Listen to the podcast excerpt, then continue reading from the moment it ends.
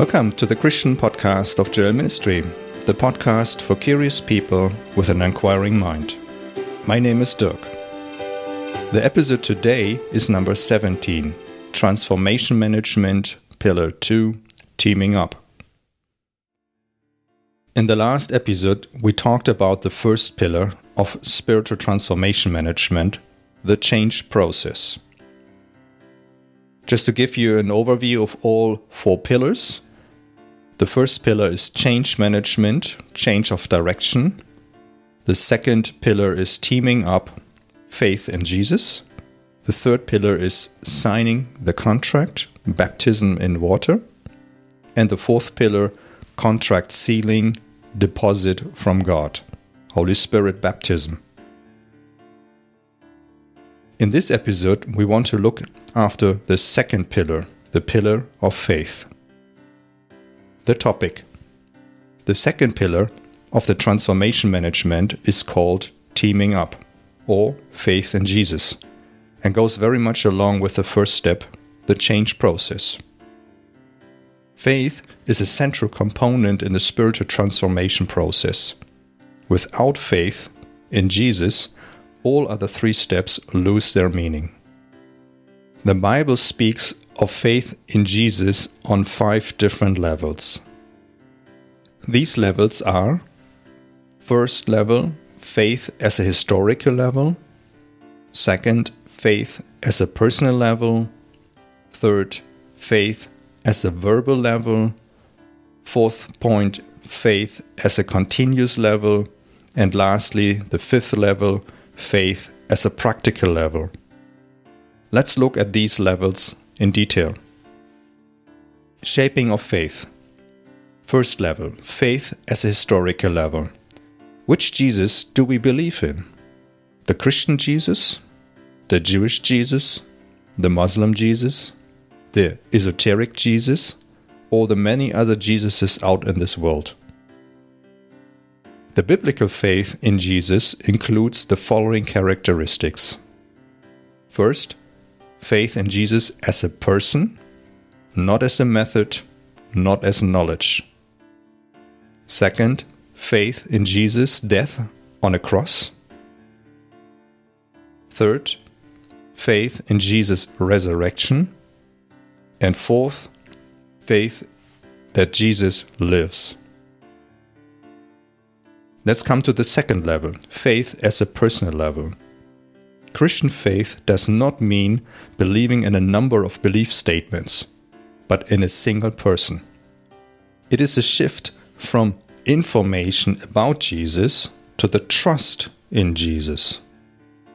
It's a shift from the objective information to the subjective trust in a person. It is the concept of recognizing a person. Can read it up in John 17 3.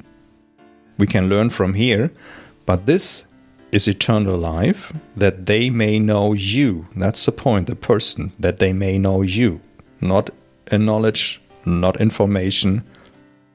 And let's continue the only true God, and to whom you sent Jesus Christ. So, this is the whole point to know, to trust in a person. Let's continue with the third level faith as a verbal level. Faith in Jesus, according to the biblical measure, is characterized by speaking aloud, not of the silent faith that does not articulate itself. Fourth level faith, continuous level. Faith is closely related to the word faithfulness. The word in Greek is called pistis. The word is also linked to loyalty and has to do with continuity.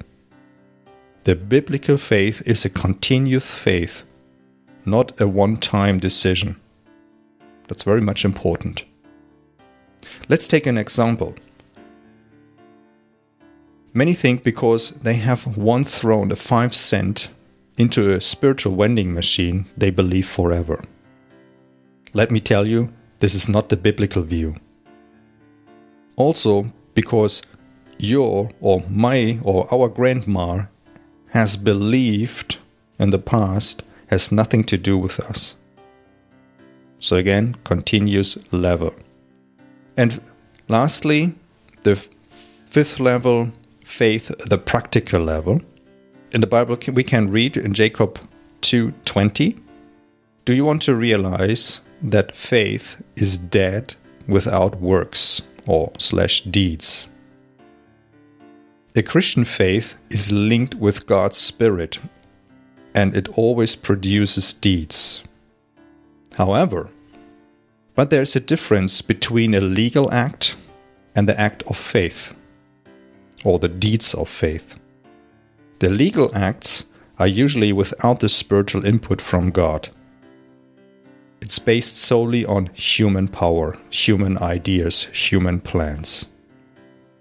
The act of faith is fed by the Spirit of God. That's the crucial difference. If you're interested in this topic, you may read up uh, Hebrew 11. Let's summarize what we discussed so far in this episode. We spoke that faith in Jesus describes five levels. Again, these levels faith historical level, first one. Second one, faith personal level third, faith, the verbal level, and fourth, faith is a continuous level, and fifth, faith as a practical level. In the following episode, number 18, we will take a closer look at what water baptism is all about. So that's it for today again. My name is Dirk.